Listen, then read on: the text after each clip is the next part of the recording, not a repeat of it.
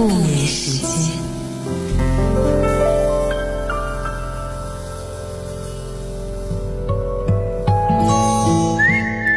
原味音乐不眠时间，欢迎你的守候收听。在我的电台节目当中，常常会讲很多的睡前故事。我会觉得每一个故事呢，它都可以让你长大，带你的心灵短暂的逃离兵荒马乱，有勇气有力量去过自己想要的生活。所以，好像我们在别人的故事里面成为了一个非常勇敢的人。在今晚的时光非常的特别，我们的周四图书分享单元，我邀请了一个很会写故事的人，和你一同来分享这个美好的夜晚。这位特别的嘉宾呢，是八零后的新锐代表作家，他的文字非常的温暖治愈，好像写的就是我们这一代人心中的那些害怕、期待，还有所有不同类型的爱。当然，他的文字好像也深深的陪伴一代人长大。接下去的时间，我们就要热情的欢迎一下今天的做客嘉宾沈佳柯老师，欢迎你。呃，原味音乐的听众朋友们，大家好，我是沈佳柯。嗯嗯，在我们今天的节目当中呢，我有讲说你是一个非常温暖治愈的人，你觉得这个谢谢谢谢 形容词是恰当的吗？呃，我还挺喜欢这个称呼称呼。嗯呃，其实还有个原因可以这么来理解，就是呃，我的体型比较的，温暖治愈对吗对对对，很代表性。就是有一点点像大白，大家可以来想一啊、我下。很喜欢大白。嗯，在我们今天的节目当中，我们的沈佳柯呢会带着他的新书来跟大家一同分享。当然，除了分享新书的内容呢，也会有很多关于他在创作过程当中的那些嗯、心得体会吧。所以呢，也欢迎各位加入到我们今晚的互动当中。今天的互动方式依旧分为两种，第一种呢，在微博可以找到 DJ 猪猪，另外一种呢，可以在微信的公众平台找到音乐双声道。我们在今天共同来了解到的是沈佳柯的故事。其实早在一九九九年的时候就已经开始写作了，对不对？呃，这个时间段其实还会还可以更早，因为其更实早一些。呃中学时代就发表了一篇诗歌，嗯呃，在武汉的一家报纸，但是不幸的是那个报纸寄到家的时候我不在家。嗯，啊，所以被我母亲给处理掉了。是因为他不知道那个对对对上面有你的他不知道那是我发表作品的处理作，他可能觉得，哎，你还只是就中学生而已，对对对所以至今我就把这个年头还是从我大学时代开始算起。嗯，在我了解你之前呢，我有百度你的资料说，你大概有出版长篇小说，嗯然后也有很多的这种随笔集，是十五本。这个十五本到现在，它应该是，嗯这个数字应该要增加，对不对？这个数数值已经增加的接近，啊、我想想看，到现在为止应该是二十八本了。哇，已经二十八本了吗？嗯对。那所以你是一个非常高产的作家耶。呃，其实高产这个事情，我可以稍微解释一下，嗯就是，呃，因为这个当中它会有一些是再版的，就嗯呃，以前出过的小说比较经典，然后读者还比较喜欢，嗯所以它可能在一些年后就重新再版过。嗯啊、也有一些是因为结集的原因，机制出的比较多。嗯。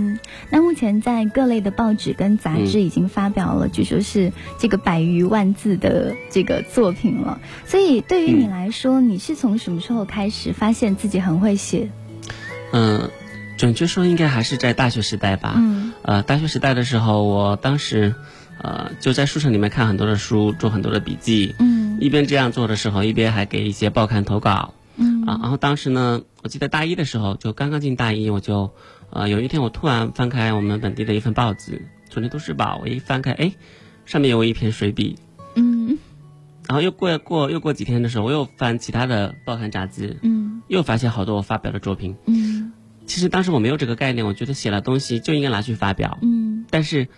同学们却告诉我说，发表不是那么容易的事情，一下子发表这么多东西，可能你这个人在这个方面可能有一点有天天赋对。哎，对他们这么跟我说，嗯。我后来才发现，啊、其他的同学他可能也很爱好这个，但是却没人发表，可能是这样的。对，据小道消息说，你在学生时代语文成绩、历史成绩都非常的好，对，对然后就是文科班的第一，同时也是全校的第一。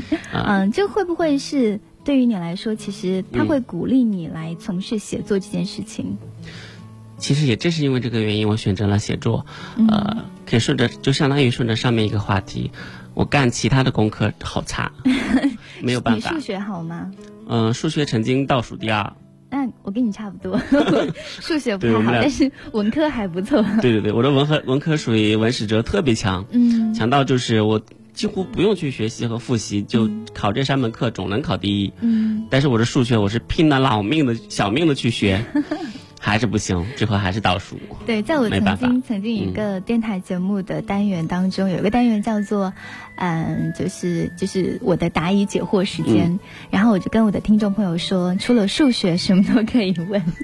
我同意这个看法。嗯其实我平时呃接到很多读者的来信求助的，一般说到学业方面我还可以给一点建议，但是只要是理工科的，就就必然涉及到数学就，算了。直接算大了，家保重没办法。对对对，对，那你像你写那么多的嗯故事，你写作的灵感是来自于哪里？是因为嗯你比如说生活阅历很丰富，还是说你看了很多的书？呃，我觉得这两个方面原因都有。嗯一方面我的确是很爱看书，就小的时候，呃，我几乎是什么都不挑，看到什么我就直接打开看，而且一定会把它看完，嗯有那种好奇心。呃，到了那个长大以后呢，呃，其实我的经历也的确还比较丰富，嗯。因为我干过杂志、报纸，呃，自己也开过一些呃网店，尝试了开了一下，呃，也还到处去呃跑新闻，尤其是做记者这段时间，可以说跟社会各个阶层有打交道。嗯，呃，发现了很多的故事和很多不同的人。对，所以他可能就是大大的拓展了你嗯整个的阅历跟视野。的确是，对，因为沈佳柯也是嗯八零后作家嘛，但是很多写的内容可能会比传统我们想象当中的嗯要更加的深沉一些。呃，这应该感谢感谢我的两个专业。嗯。嗯、第一个专业就是我大学时代的法律专业，嗯，法律就是一个非常之严肃和 呃深沉的专业，它的都是重大的案件呐、古代的那些刑罚的故事呀，嗯。本身它就很沉重。嗯，另外一方面，因为我毕业之后从事的工作是心理学媒体，嗯哼啊，这个听起来对。挺有意思的。其实我当年和你的想法一样，对，因为我一直都很想要学心理学，然后一直很想要考就是心理咨询师。我会嗯觉得，哎，这个应该会会让我就是了解人性多一点。我当年就是抱着跟你一样的想法 嗯去那个杂志工作，因为其实当时有其他好的选择，嗯但是我一听哎心理学媒体很有意思，嗯，我就真的去应聘了，结果他们就真的要了我。所以那个嗯工作是要做什么？呃，我我当时的想法跟你一样，我以为他就是学了之后我就能，呃，我们打个比方，当时我就从我的主编门口走过，他们在那里一直打探我，嗯，打量我，我就问他们，你们是不是从我经过就看出我在想什么？哦，后后来他们说不是不是，很多人都以为就是心理学是可以一眼看透人心，其实不是这样。我当时也是有这个误解，我也以为可以一眼看透，很有意思，结果发现不是这样的。嗯，对，其实跟想象当中会有点不一样。对对，嗯，因为沈佳柯是从年龄很小的时候就已经开始写作了，然后出版的作品有青春文学，有推理小说，所以会不会有很多人其实他们在很小的时候看过你的文字？会有人跟你说 啊，我是看着你的文章长大的吗？的确是，前两年还比较少，最近这两年越来越多了你听到这个话的心情是什么？啊，就真的有一种岁月全元老的感觉。完全不老。但 但是，我可能遇到我的前辈主持人的时候，嗯我也会这样说啊，像阿峰、阿哲，然后他们都会说不要这样。阿哲老师非常资深，对，因为我就是听着他节目长大的。对，嗯，那在整个人生的过程当中，看嗯跑过新闻，然后呢做过杂志的主编，然后为什么有一天你忽然辞职了呢？应该这样说，我不是有一天突然辞职，而是这个计划在我心中埋了十几年。嗯我工作就是为了这个目的。嗯从我第一天去求职找工作的时候，我就心里就做这个梦，我想有一天不上班，不要朝九晚五，嗯就在家里自己写自己喜欢的东西，嗯有空可以出去溜达。嗯，那这个嗯是你喜欢的生活吗？对，因为其实我在小的时候也看了一些别的作家的作品，老一辈的，嗯，他们也提到他们这种生活方式，我就是那个时候被这个方式给吸，引了。觉得哎呀，这个好舒服，好对当作惬意的感家好好。觉。对，嗯。虽然我当时去学了法律，是家里的那个意愿，嗯嗯。啊然后毕业了以后呢，也还是去工作，杂志社工作，但是心里这个想法一直没有变，就是想要成为一个自由自在的作家。对，今天沈佳柯带来他的两本作品啊，其中一本呢，其实就是描绘关于生活的各种不同的状态，它叫做《去过自己想要的生活》。我们待会儿也会在节目当中来挑其中的篇章来跟大家分享。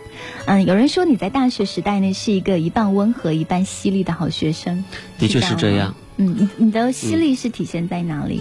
我印象很深刻，有一次我们学校的那个文学院在做一个呃交流会探讨，结果我当时一上去很激动的，呃说起各种文坛的一些现象，抨击批评，说到最激动的时候呢，我就拍了一下桌子，对，我就说这就是一堂言等等等等什么什么，这个时候下面有一个老教授慢悠悠的站起来说。同学，不好意思，是一言堂。我我我那个时候其实反而被提醒了一下，就是一个人太激动、太细腻的时候，他可能也会忘记理性的东西，说出一些。不太对对对，不太正确的一些想法。你在你的小说里面曾经呃引用过我非常喜欢的北岛的一句诗，我在节目当中也有讲过。我知道你说的那个。对，说那是我们有梦，关于文学，关于爱情，关于穿越世界的旅行。所以我就会觉得说，你其实是一个身上有很多人文情怀的人。的确是。对，在你的作品里面，可能也会去描绘说。一个人要拥有自己的理想，成长过程当中，嗯那个理想可能是你内心的一种支撑。那我就想要问问你，有没有曾经有什么样的梦想？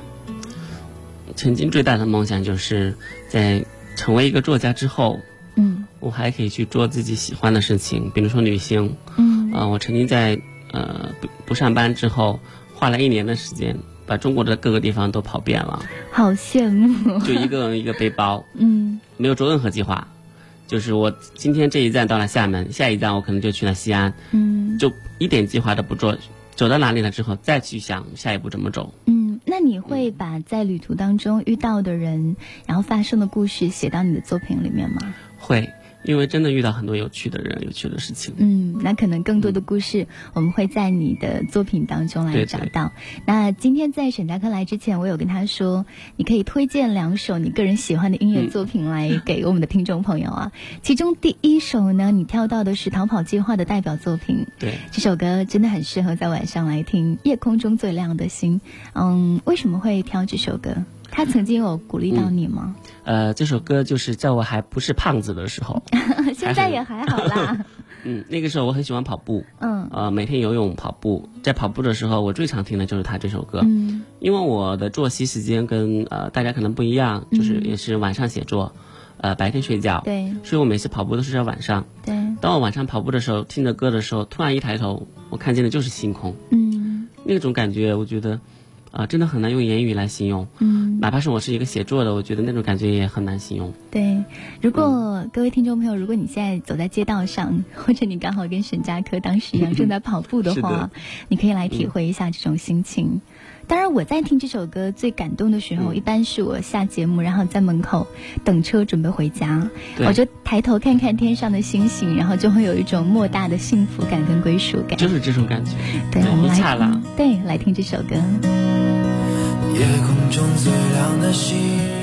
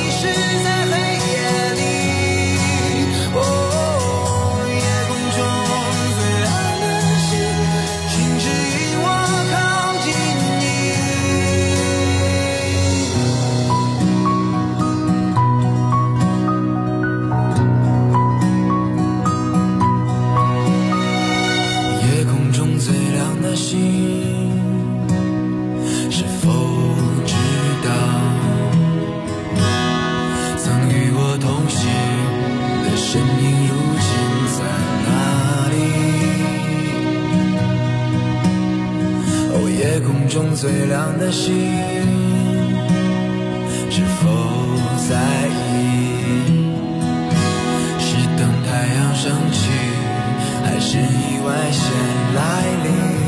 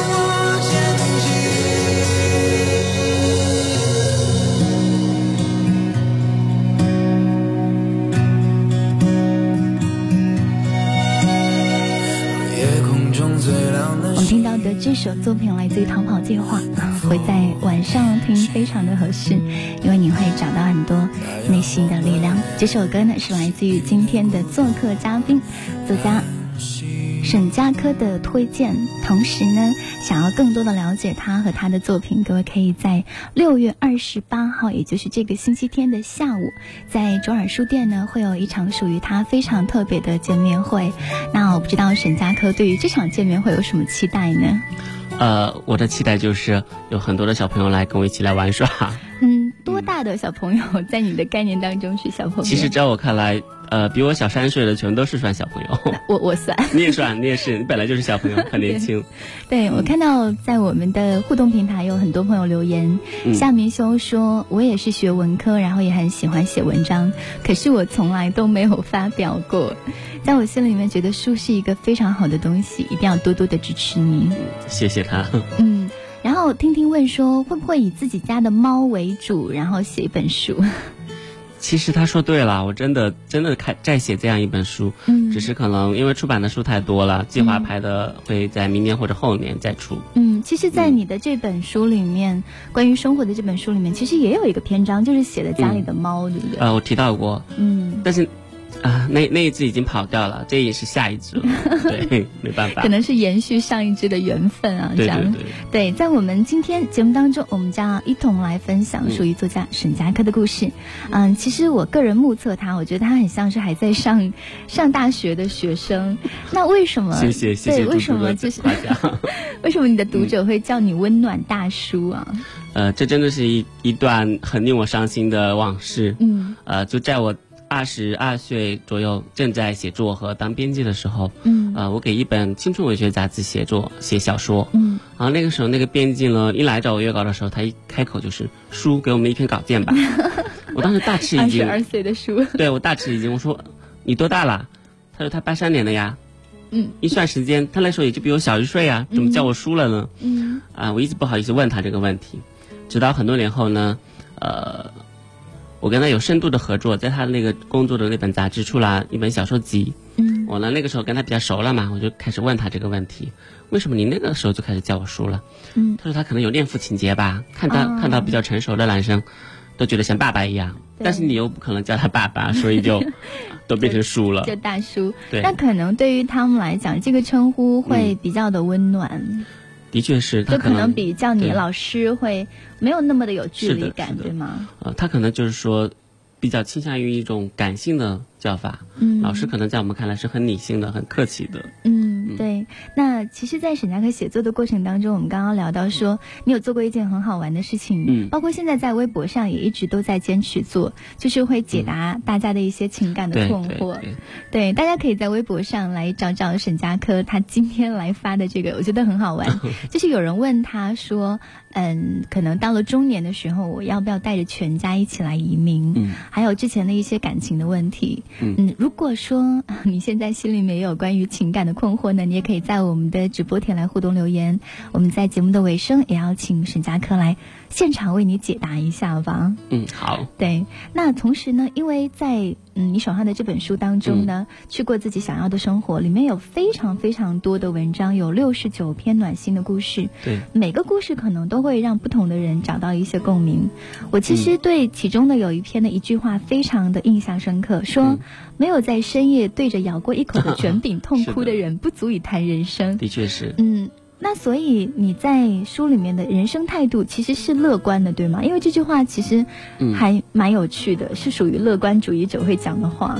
呃，我觉得我是一个比较擅长于，呃，把悲伤的情绪或者说一些人生经历，转化为可以接受的那种状态。嗯呃，就好像刚才那句话，呃，在深夜里咬一个卷饼，听起来的确是很凄凉的一件事情，很凄凉。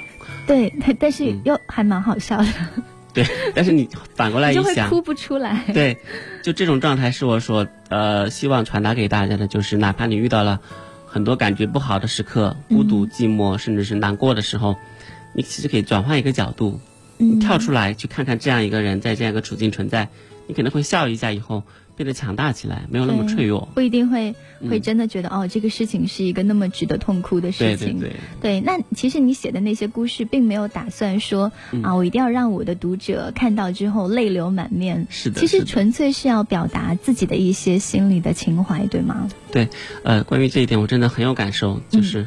呃，其实我自己看一些感动的片段、电影啊、小说啊，嗯呃，我也会流泪，但是我觉得说我每次流泪，我不会让它超过三分钟或者说十五分钟的时间。嗯我觉得人应该有，人应该懂得悲伤，嗯有感受悲伤的能力，嗯但是一个人不应该长期让自己沉浸于悲伤当中，嗯就是他也应该拥有很快的走出悲伤的能力。嗯这才是我们在人生中能够正确的去应付接下来的事情和走好自己的步子。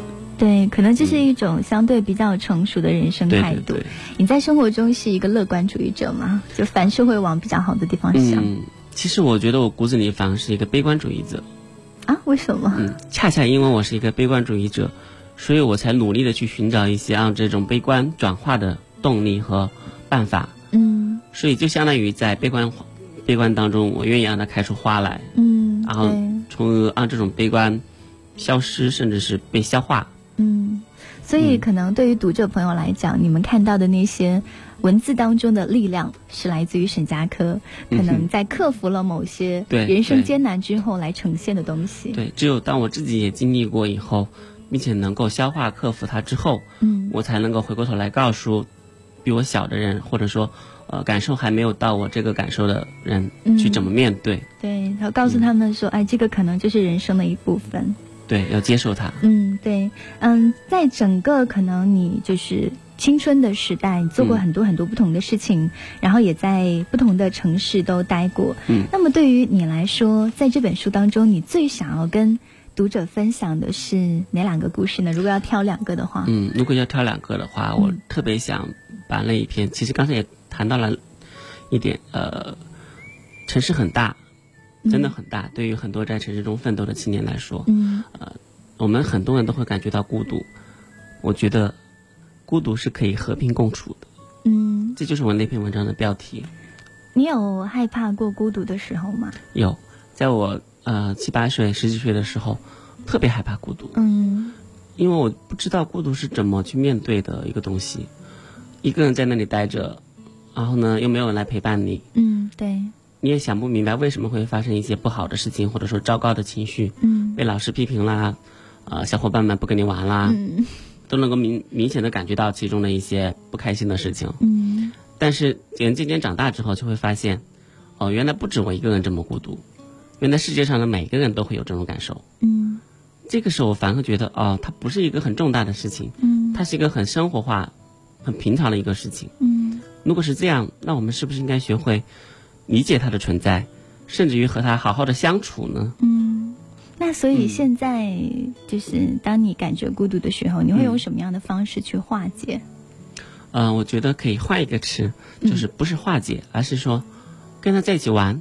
啊，就是你说的和平共处，是对吗？呃，就比如说我在以前孤独的时候，我真的无所适从，不知道干什么。嗯但是现在我可能会很享受，就一个人去看个电影又没有什么关系啊，电影很好看，嗯一个人去吃一个好吃的东西也可以，嗯。就可以专注的去享受食物，甚至于我有的时候一个人坐公交车，仔仔细细把这个城市看看一下，嗯。其实你生活在这个城市，你可能很多角落都没有注意到过，嗯它不是你想象中那样的，他可能是真实的面貌是另外一个样子。嗯。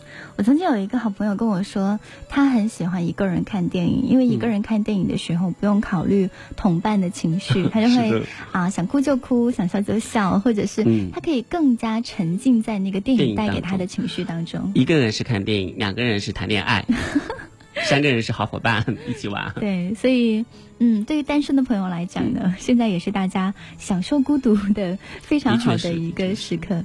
那这是关于孤独的诠释。另外一个想要嗯跟大家分享的故事是什么呢？啊、那个就比较好玩一点了，叫做呃，读大学有什么用？哎，应该有很多 正在念大学的朋友在听我们的节目。那，这其实是一个嗯真实的感受的故事。嗯就是在我大一的时候，呃，我一去，辅导员就把我们这个班级的同学召集在一起，给每个人发了一张白纸，嗯啊，我们这纸上写着，你大学四年的梦想是什么？你想实现什么？做到什么？嗯我们当然就差不多啦，就纷纷的开始写起来，过市级啦，拿奖学金啦，啊，甚至是谈个恋爱啦，嗯，甚至是结婚啦，都有人写，真的。大学的 梦想是有有有结婚呢，有，我们有同学一毕业就结婚了。性情中人。对对对，呃你当时写的什么？啊，我当时写的就是我希望能够，啊，就是跟大家一样，能够拿到奖学金，嗯找一份好工作。对对对，后来后来就时间慢慢的过去，都忘记这个事儿了。嗯直到毕业那天，突然辅导员把那张白纸拿出来了，嗯一大叠厚厚的白纸，然后一个一个发给我们，我们完全忘记自己曾经还写过这么一个东西。十年下来，嗯，当我们看了那些纸上的东西的时候，很有感觉。对原来我好多梦想只是说说而已，不会去实现。对，原来我们也有一些梦想真的实现了，嗯，我们在认真做的那一部分就实现了。可是，我这个文章的主题是想表达什么呢？读大学到底有什么用呢？读大学真正有用的地方，反而不是你这些什么奖学金，嗯也不是你这些什么呃得到的荣誉等等的，而是辅导员在最后给我们讲了一个活生生的例子，他就说啊，你们刚刚来的时候，那些女生啊，连胡子都不刮，那些男生啊，就跟猴子一样。嗯。因为有的女孩子刚刚刚刚开始发育成长，进大学的时候，她有一点点小胡须，对，没有做处理，所以看着也毛茸茸的。男生呢，那就本来就邋遢嘛，嗯。不加收拾以后就更加没有人样，按他的说法，没有人的样子。可是四年下来之后，我们学会了跟别人沟通交流，嗯，我们学会了在宿舍跟不同性格的人相处，对，我们也学会了收拾自己。嗯哦，男生开始穿西装了，女生也开始化妆了，嗯而且化完妆以后，穿完西装以后，哎，都有了人的样子。就是也就是说，可能是找到了属于自己的一个非常好的状态。对，那这种状态应该就属于年轻时候的一种蜕变吧。对这种蜕变，它非要时间来酝酿，嗯没有任何的其他办法。嗯我觉得这才是大学最重要的一个作用。嗯，所谓的熏陶，这就是熏陶，慢慢来。对，可能大学四年带给大家更多的是一种成长，虽然这种成长可能并不能用一些很物化的东西去、嗯去衡量，比如说啊，你拿奖学金或者你怎样怎样拿到什么证，但整个过程，我觉得只要你去努力的话，嗯，真的在毕业之后呢，我觉得老天会还给你一个更好的自己。的确是。其实我我在大学时代可以说属于那种，呃，拿了太多的奖学金，太多的荣誉，最后都没有用上。嗯真正对我有帮助的，还是我认识的一些比较靠谱的人。嗯从同学身上，我学到了其他的东西。嗯，对。嗯那嗯，对于我们今天的嘉宾沈佳柯，好像呃会有很多不同的这种形容。嗯他是读者口中的温暖大叔，朋友眼中的无业游民，对对，自己心中的老男孩。